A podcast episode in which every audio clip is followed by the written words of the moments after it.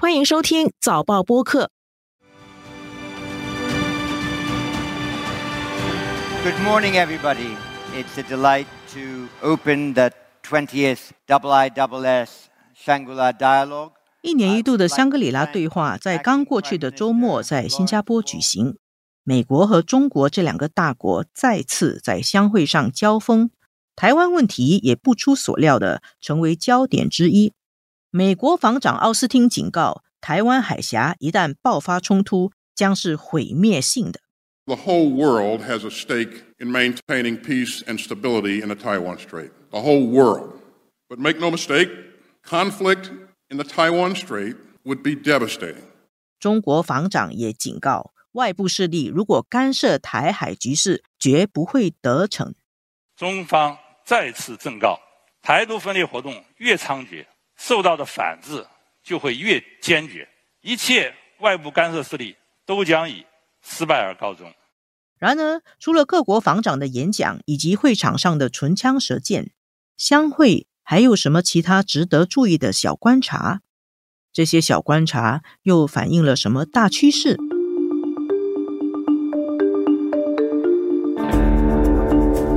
纵观天下，监测中国心跳。早报播客东谈西论，每周和你一起探讨国际热点话题。各位听众朋友们好，我是联合早报副总编辑韩永红。今天和我在线的是新加坡国际事务学会高级研究员胡义山，以及联合早报国际新闻组第二主任吴汉军。胡先生你好，汉军你们好。大家好，大家好，大家好。一年一度的香格里拉对话刚刚在新加坡落幕。这个会议今年已经是举行第二十届，过去二十年来，它的规模越来越大。我先概述一个数字啊，今年有来自五十四个国家的五百七十一名代表出席了香格里拉对话，当中有四十八名是部长级的代表，其实很多是国防部长啦，所以全世界有几十个国防部长过去的周末聚集在新加坡，所以它的规模是很盛大。也表现出在新加坡举行的相会越来越受到国际重视，也反映出我们这个区域的安全形势越来越令人担心。在讨论这些大的安全议题之前，我想先请汉军给我们说一下，你这次采访相会有没有什么有趣的小观察？这一次在相会有好几个比较有趣的观察了，我们先说两个吧。第一个就是我昨天在推特。在浏览相会的一些其他的学者的发言的时候，我就注意到有一个西方学者，应该是美国的一个学者，发了一篇推文，还有好几张的照片。主要照片其实在反映说，这个中国的解放军的与会者呢，在椅子上贴 sticker 贴纸，贴纸上面有中国的国旗，写着 China。我相信主要就是为了让中国的与会者大家坐在一起，不要分散坐这样的一种用意，其实就是站位了。然后他就揶揄贴这个贴纸的行为，好像是在占领南中国海的岛礁，把这个椅子 当成了岛礁，占领岛礁。我们听起来是觉得像很有趣的一个揶揄啦。这是贴文下面其实有很多的留言，基本上都在揶揄这个中国的行为啦。当然也有其他的留言，就说印尼人其实也这么做，然后他就不管印尼人的这个贴纸，他也照做这个椅子，他就不管。这个东西我记得有四千多人点赞啊，有七百多个留言，引起高度关注。当然也有一些新加坡人的留言啊，就解释说这种行为其实在新加坡很常见，我们叫臭嘛，臭味。然后还有人解释说，其实，在新加坡的小贩中心，很多人就用一包纸巾就可以占位了，这个是大家都明白的。你在小贩中心看到有纸巾那个位置，就不要去做，因为有人臭味了。其实，在东方社会，在新加坡的是在香港这种地小人多的地方，我们都蛮常遇到这种情况。譬如说，我们这几天在媒体中心，我们记者自己也占位，因为你不占位的话，你就没办法工作的。所以这种情况，说实在，其实你如果把它放大，然后来揶揄，其实不太好啊，可能是一种偏见。你感觉到发这个贴文的美国学者，还有在后面跟进评论的几百个人，他们是在讽刺中国的这个做法啦，然后觉得他是在占领岛礁。对，持有一定的偏见。这种行为其实，在很多社会是相当的普遍。虽然他在相会的现场霸位不是一个很好的一个行为，这个也反映出相会底下还是暗流涌动，对吗？对，我想是的。第二个故事就是我注意到今年的相会啊，中国的与会者说话的方式，还有说英语，这个让我留下了深刻的印象。星期六的时候，在美国防长奥斯汀发言的时候，有一位中国的学者提问，然后他的英语呢，就让我留下很深刻的印象。我想啊，这个中国的穿着军服的这个学者，能够以非常流利、非常标准的英语提问。我想这在过去可能是很不一样的，因为过去的这些中国的学者在提问的时候，不是咄咄逼人，有种喊打喊杀的这种语气。再不然就是那个英语可能好像不太听得懂的这种感觉，然后可能还需要主讲人去解释他到底在问什么，或者要提问者重新问多一次，要问什么都问不清楚。对，但是今天我觉得就很不一样。我还有注意到，还有其他的中国学者，甚至在场外接受媒体的访问，以英语很好的回答媒体的采访，我真的是留下很深刻的印象，也显示说中国的与会者有很大的自信心了，在这种国际场合。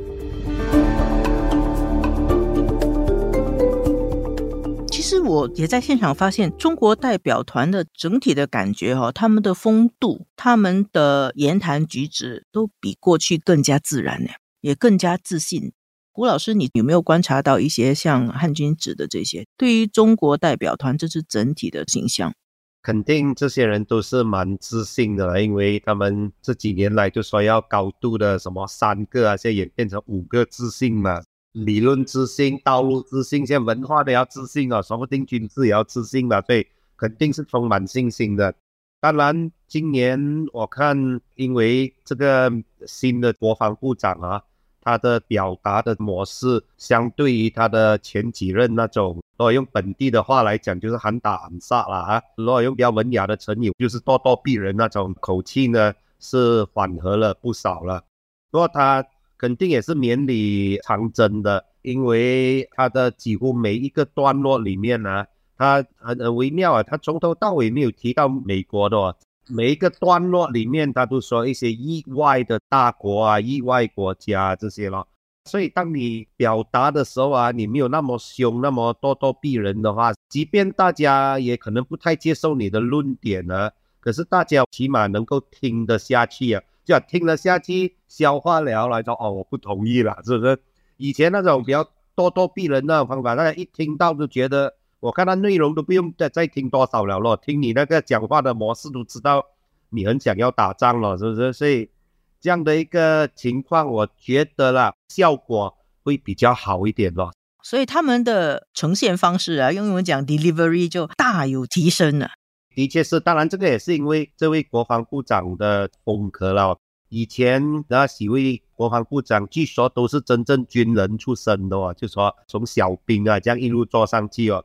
这位国防部长当然也是军人，不过他是我们叫技术官僚啊，研究那种航天太空啊这种东西的，所以相对的就没有杀气比较重的那种气势了。不过我觉得这样呢，反而使到。中国的这个表达模式可能会比较成功一点。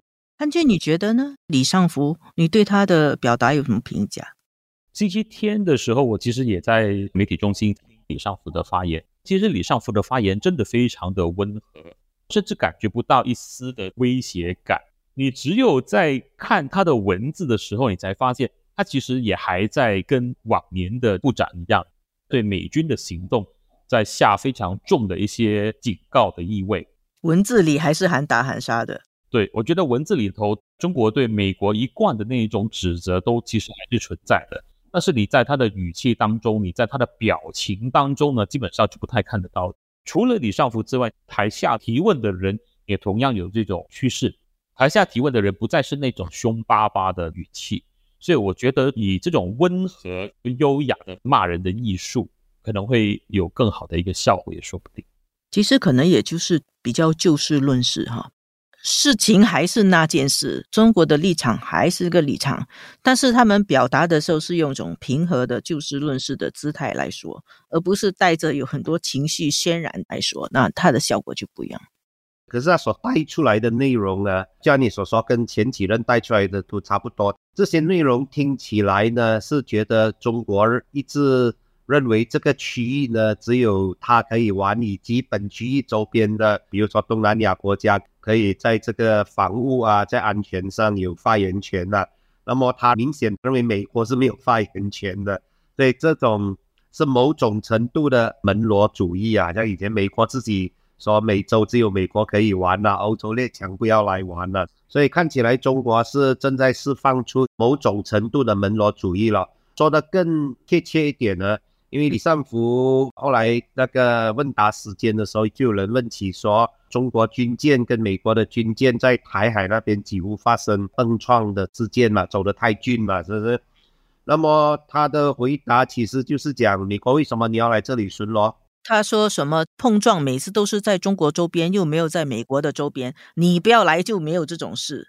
对呀，这个是门罗主义的说法了嘛？第一，然后我们更担心一点呢，就是中国会企图把台湾海峡呢。变成所谓的内海化，就说把它当成是它的领海啊，所以这一点可能也要注意了。刚才大家说到李尚福，他的演讲的风格比较温和，像一个学者胡一山老师，他也说他是这个技术官僚出身的，他实际上原来是中国中央军委装备发展部的部长，是管装备的。因为他是管装备的，然后中国中央军委装备发展部买了俄罗斯的武器，在二零一七年、二零一八年的时候就被制裁，所以他是被制裁的。也因为他被制裁，中国方面很生气，就是说美国不解除对李尚福的制裁，李尚福是不会跟美国的国防部长奥斯汀有一个会晤的。我插问一下了，胡先生你怎么看这件事情的？那他可以怎么办？OK，当然，李尚福与奥斯汀见不见面啊？如何见面啊？握手算不算见面啊？寒暄算不算是谈判啊？等等，就成为这整个相会主要的焦点了啊，是不是？其实啊，我觉得啊，这个可能也就说英文所谓的 overblown 了，overblown 过于的把这个放大。为什么呢？如果要讲见面呢，连拜登跟习近平都在巴黎见过面嘛，去年底嘛，是不是？然后美国的中央情报局的局长哦，最近才秘密的到北京去访问哦，是不是？然后几个礼拜前，国家安全顾问也是跟中国的这个王毅，王毅现在叫什么外事办主任啊？是？实际上，王毅的级别比李尚福更高，政治局委员，应该是咯。那人家都见过面了吗？坦白说。你的那种幕僚，其实他都已经谈好了的嘛，最后可能有两三件事一下子还谈不了了，最后搞定这两三件事就是了。所以就说这个见面呢，我看我们把它的意义过于放大，就是小题大做的意思啦。对了啊，其实不是必要的，是好的，是不是必要的？只要他们下面各个层次啊有一些沟通啊，其实那也是蛮足够了的了。所以见面 is good but not essential。那谁在 overblow 呢？是美国在 overblow，中国在 overblow？大家都有责任啊。美国方面是蛮 concern 说中美之间有一个纯粹在军事领域的，可是是高层的一个沟通的管道。美国蛮担心这一点，所以也一直强调。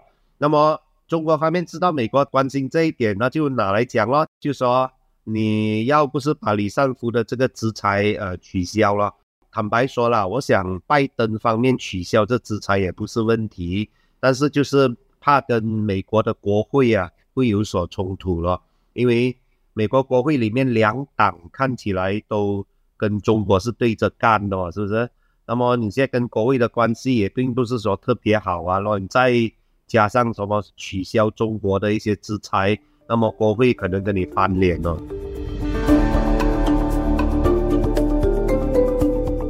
那总的来说，你怎么评价这次相会的情况？您刚才已经说了，关于见面不见面是被小题大做的，被美国、中国还有我们这些媒体放大了。除了这件事以外，我们整个看这次的相会，你怎么评价这次整个相会的氛围跟情况？我出席过还有整十届的相会啊，其实最剑拔弩张的几次呢，应该是二零一五到二零一七左右了。那个时候主要是因为南海的争端啊，中国在南海这些人造岛礁啊等等，那么美国有自由航行啊，所以就使到中美之间真的是对着干，然后在会上等于其实就是吵架了了。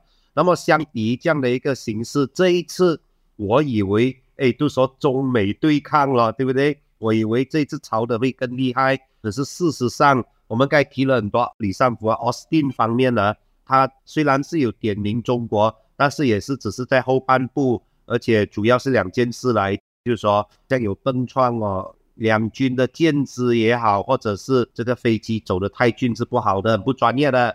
然后另外一点就是我们希望有沟通的管道了，就提到这两点了，好像也完全没有。骂中国在南中国海建立人造岛礁啊，等等的，所以整体上来说，那个气氛是比我所预期的呢，没有那么的热了，反而是有一点大家都想把它冷却一点点这样的一个意味了。为什么呢？Well，因为你到香格里拉对话会啊，每一次这样来吵啊，没有一个好的结果出来嘛，是不是？它也是很微妙的。奥斯汀啊，没有大力的抨击中国，是不是？当中国回应的时候，他就按我刚才所说，只能够绵里藏针了，他也不能够就指着美国就大骂了，是不是？所以这种就是人家说要两个人才能够跳这个探戈舞的。汉军，你自己观察到今年的氛围是怎样的？是像胡老师说的吗？是比较和缓？对，我觉得今年的整个氛围确实是比较和缓的。至少在语气上，我们感觉不到，比较多的是在重复过去都一直在用的一些言辞之类的。那我自己对整个相会的观察，我是觉得今年的相会啊，甚至包括去年的相会，整个重要性是越来越明显的。今年甚至我们看到很多往年不常见的国家的部长都来了，包括葡萄牙啦、瑞典。瑞典大概是因为它还没有办法加入北约，所以瑞典也来了。然后还有乌克兰的国防部长也来参会。我想，可能也显示说，欧洲其实也非常关注，在欧洲的俄乌战争会怎么样影响亚太区的安全问题，所以他们也受邀参加这个相会，可能也想把握机会，发挥对亚太区安全问题的讨论的影响。这个是其中一个，我觉得今年相会的变化。然后还有就是相会今年也邀请了东帝汶的总统来参会，还有斐济的领导人也来参会。我想，这可能也凸显说，太平洋地区的这些领导人基本上也在关注这个亚太区的安全。这也是这一两年来这方面的发展的一些趋势，还有它的一些变化，都在相会得到了一定的反应。当然，我自己也在关注相会其实没有谈到的一些课题，包括这个环境气候变化的挑战。其实，太平洋岛国的领导人都有提到了一些关于气候变化的挑战，包括澳大利亚的国防部长都有提到。但是很可惜，这个课题没有引起更大的一些讨论。还有另外一个课题就是 AI 人工智能对人类文明的一些威胁，可能相对它本身是一个传统的战略的这种讨论，它就没有办法把这种非传统的安全挑战纳入讨论。这个是可能未来的相会可以扩大的一些课题。我很好奇，为什么今年的气氛会降？是因为外在形势没有这么紧张，还是其实大家真的很担心会打仗，所以有所克制？我想大家是有一点担心了。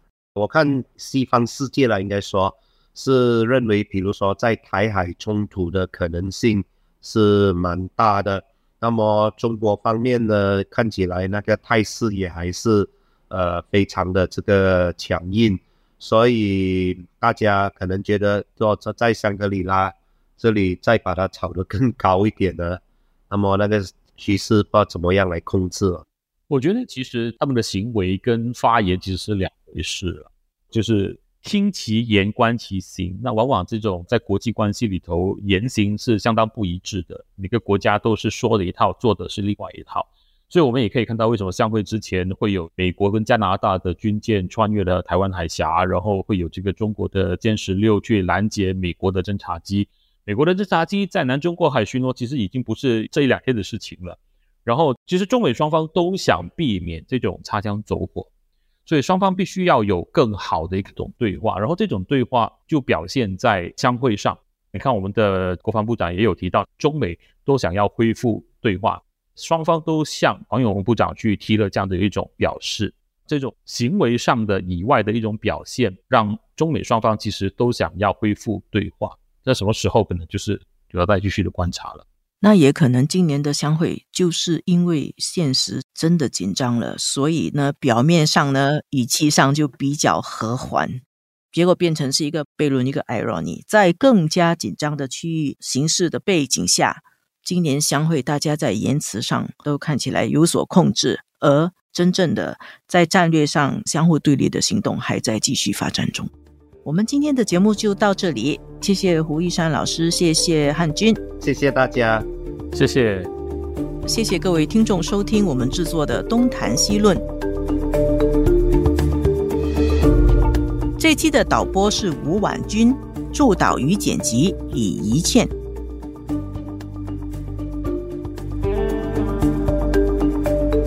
东谈西论每逢星期二更新，新报业媒体联合早报制作的播客，可在早报的 SG 以及各大播客平台收听。欢迎你点赞分享。